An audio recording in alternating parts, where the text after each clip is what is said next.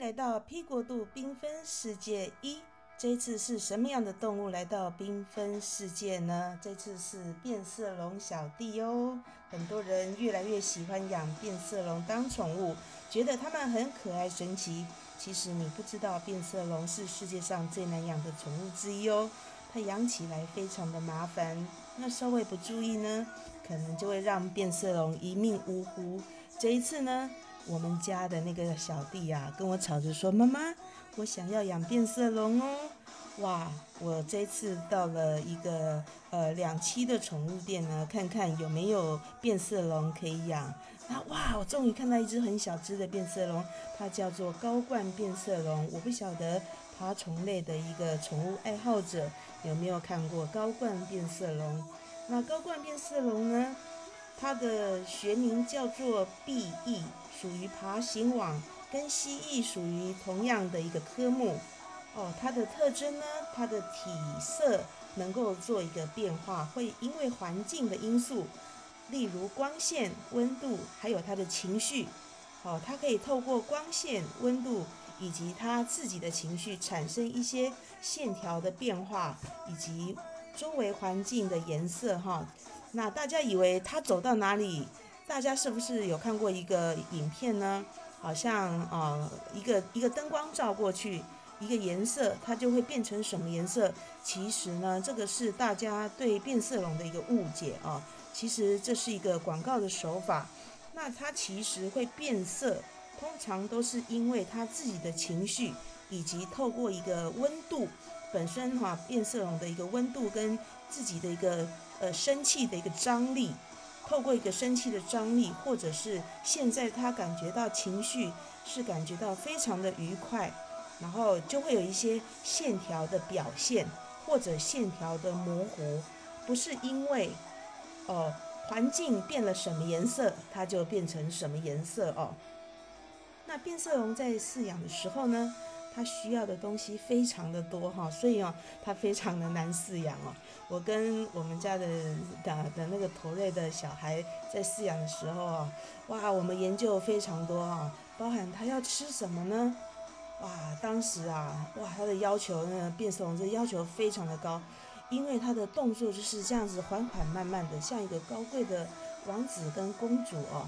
所以它各方面的要求都非常的高哦，而且它的饲养箱啊，不能够太高，也不能够太矮哦，而且要有个植物在里面攀爬。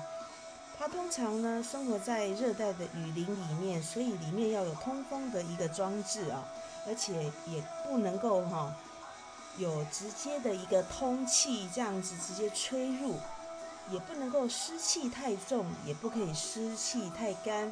要保持一个很自然的一个状况啊，它的理想条件呢，就是要透过一个日晒三十分钟。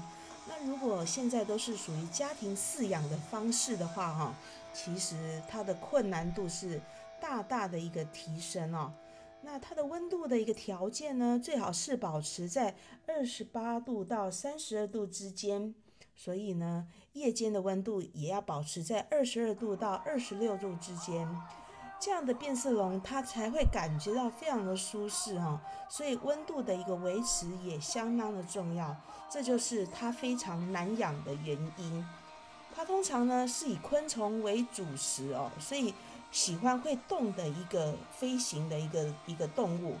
那如果呢，你是用一个单调的食物来喂它的话，它可能会绝食哦，它就不喜欢吃东西了。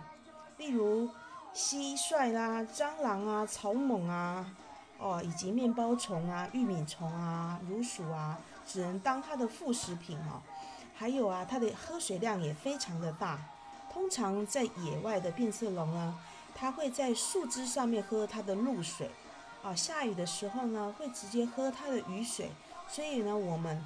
最好提供它的一个水量，就是每天要在它身上喷一点水源哦，而且哈喷个两三次啊，每次最好是要喷个三分钟，最好是可以用一些温的开水。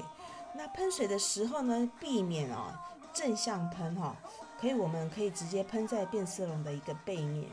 那当时呢，我跟弟弟啊哇，第一次接触到一个爬虫类哦，我以为他会非常的害怕。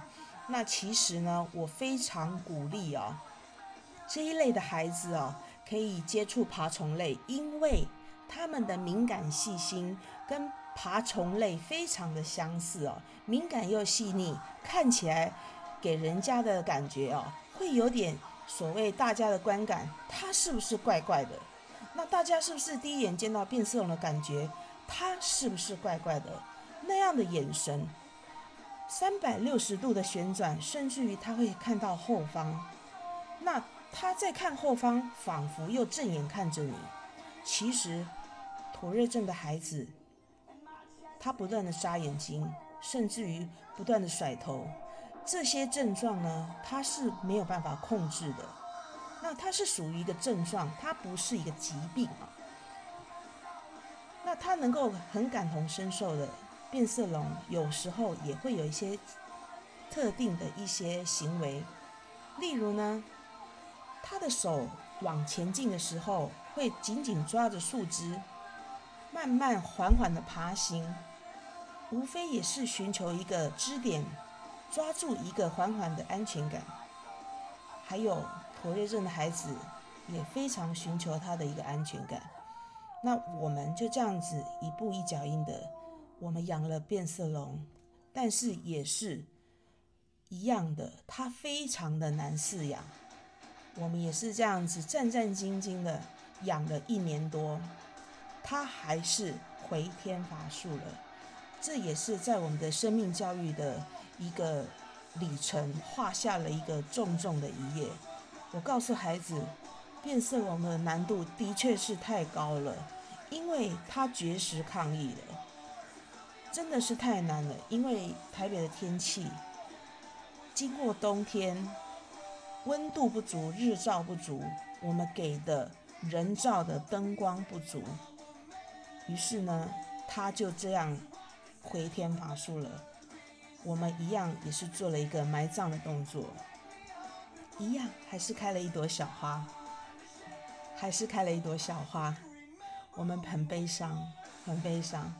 我们后来决定，我们再也不养变色龙，高冠变色龙，变色龙小弟带给我们一个很短暂的时光，一年，一年多。那那一年，我们感觉到非常的快乐。因为我们拥有了非常喜欢的变色龙，高冠变色龙。那变色龙是我一直很想要养的一个一个爬虫类，但是我万万没有想到它非常的难饲养，非常非常的难饲养哦。而且它感觉非常的帅气哦，我想很多人都想要拥有一只。那变色龙小弟就这样不小心闯入了我的生命哦。当时呢，非常的小，那我也一个冲动，其实不是冲动，我有满满的爱心，充满好奇心与爱心，而且我尝试着想要用很多专业性的方式来饲养它，但是它的难度真的是太高了，它真的是属于一个野生的一个爬虫类。那现在很多爬虫类呢，都是。慢慢的会转入家庭，我真的很鼓励，可以让爬虫类、两栖类来接触这样特殊的孩童，让他跟特殊孩童类接触，因为他们的敏感细腻的确跟这样的特殊孩童有太多相似的地方。之后呢，会有什么样的两栖类？陆续进入 P 国度缤纷世界呢？让我们继续听听看下一集，缓缓慢慢的进入下一集，还会有什么样的两栖类进入我的领域呢披果入缤纷世界，我们下次见喽！好的，拜拜喽！